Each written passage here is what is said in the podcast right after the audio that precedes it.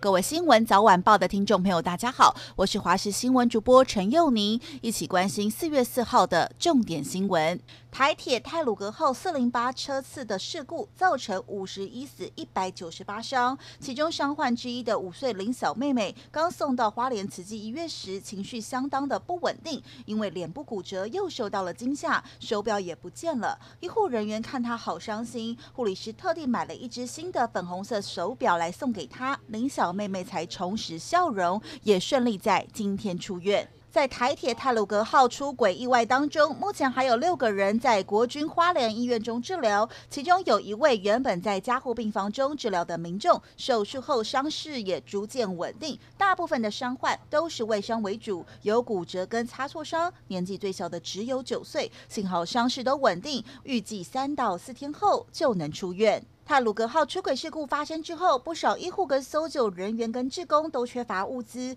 网友马上号召，短短半小时就有十二辆车来力挺，大半夜到超商扫光面包跟饼干，要送去花莲各大医院跟急难救助所，也让人看见台湾人的爱心。台湾透过 COVAX 获配到一百零二万剂的 AZ 疫苗，首批十九点九二万剂在今天上午的五点二十三分抵达桃园机场，但是这批疫苗配发上耽误时间，因此效期很短，直到五月三十一号。专家担心疫苗得来不易，要赶紧扩大施打。南投一处知名游乐区发生了飞行伞闯入事件，当时游客目击飞行伞低空飞进了园区，最后降在花园里。玩家表示是因为阵风吹离航线才不得不迫降，但是园区内有全台最高的自由落体游乐设施，还有缆车，迫降相当危险。苗栗头份等地因为清明连假之后要开始实施公五停二的停水措施，包括民众学校都抢装水塔。有国小因为一天就要准备一千五百份的餐点，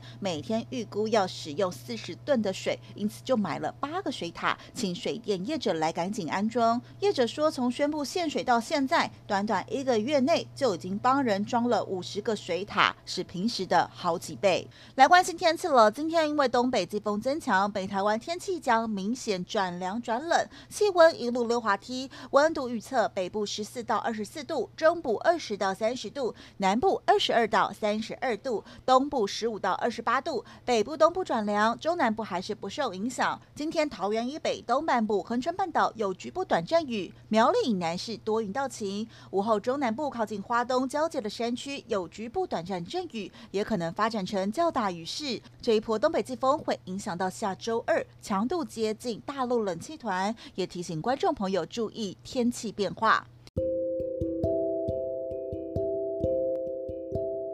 以上就是这一节的新闻内容，非常感谢您的收听，我们明天再会。